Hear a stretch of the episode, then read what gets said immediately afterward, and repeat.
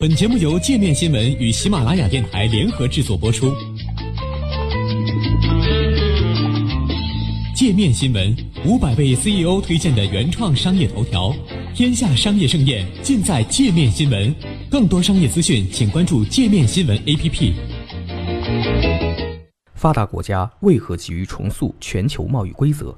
特朗普在当上美国总统后，不断挑起国际贸易争端，用他自己的话说，是要建立更加公平的国际贸易。但事实上，目前的国际贸易体系正是由发达国家一手建立的。那么，以美国为主导的发达国家现在为何要改写规则呢？印度央行前行长拉詹日前撰文指出，发达国家之所以要改写全球贸易规则，除了制造业外流引发国内蓝领阶层不满外，更重要的一个原因是美国等发达国家试图主导国际服务贸易规则的制定。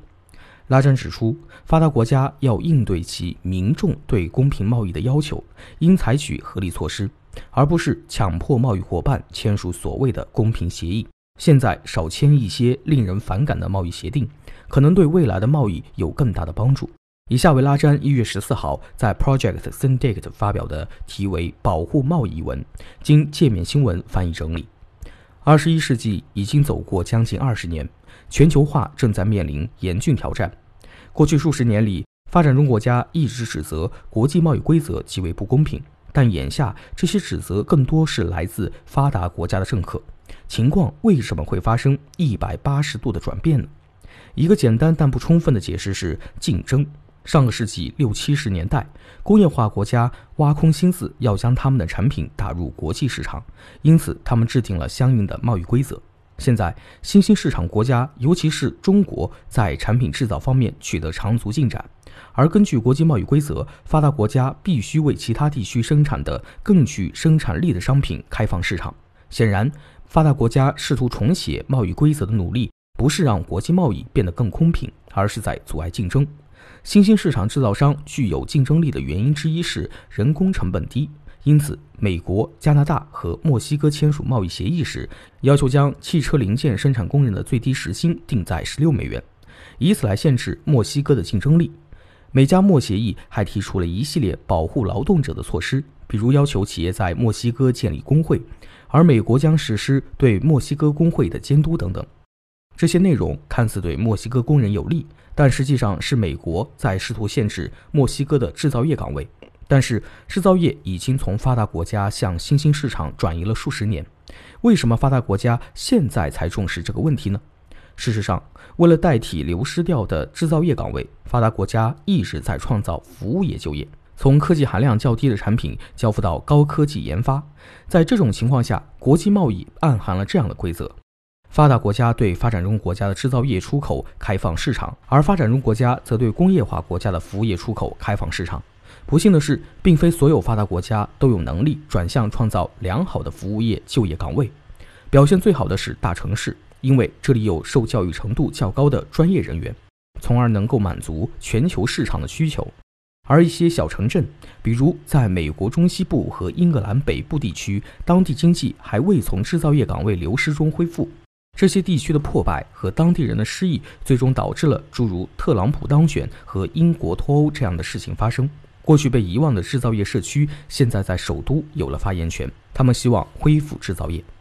不过，这样的解释还是不够全面。比如，美国与中国之间的很大部分争端不在于制造业，中国也面临制造业转移的问题，而是服务业。尽管全球前十大服务业出口国中有八个是发达国家。但新兴市场的竞争力在上升，因此发达经济体急于实施新的服务贸易规则，这也是发达国家制造商保护自己竞争优势的一个机会。比如，美墨加贸易协议对以电子方式购买的产品，如音乐或电子书，不征收任何关税，并确保互联网公司不对其用户生产的内容负责。该协议还试图延长诸如药品等某些产品的专利保护期限。不过，这条规定由于国会民主党的反对而被移除。新兴市场则在以自己的方式应对当下的全球服务贸易发展。就在印度大型企业集团 Reliance 推出自己的电子商务平台之前，印度政府发布了新规则来限制诸如亚马逊、沃尔玛之类的国外平台在印度进行网上销售。总而言之，这些因素增加了国际贸易和投资的不稳定性。发达国家的蓝领工人不愿意继续接受现有的贸易安排，他们希望自己的声音被听到，希望自己的利益得到保护。而此前，只要服务贸易的市场在扩张，发达国家精英阶层选择对制造业外流视而不见。但这种情况无法持续。与此同时，因为想获得全球服务贸易市场份额，新兴经济体精英阶层在这一问题上也不会让步。这样的结果就是贸易协议变得更复杂。贸易谈判不再是以理服人，而是变成政治力量的展示。比如，一些国家以施加高额关税为威胁，迫使弱势一方接受所谓的公平条款。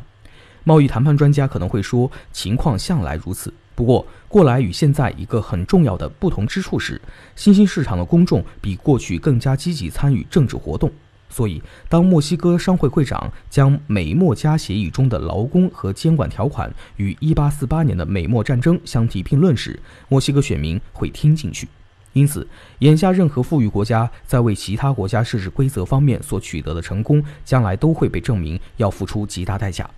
一方面，发达国家内部是否就这些规则达成了一致尚未可知；另一方面，这样的规则开了一个不好的头。未来，世界上占主导地位的消费者将是更富裕、更年轻、数量更多的新兴经济体公民。现在给弱小国家强加不利安排的国家，有朝一日将被以同样方式对待。那么，发达国家应如何应对其国内对公平贸易的呼声呢？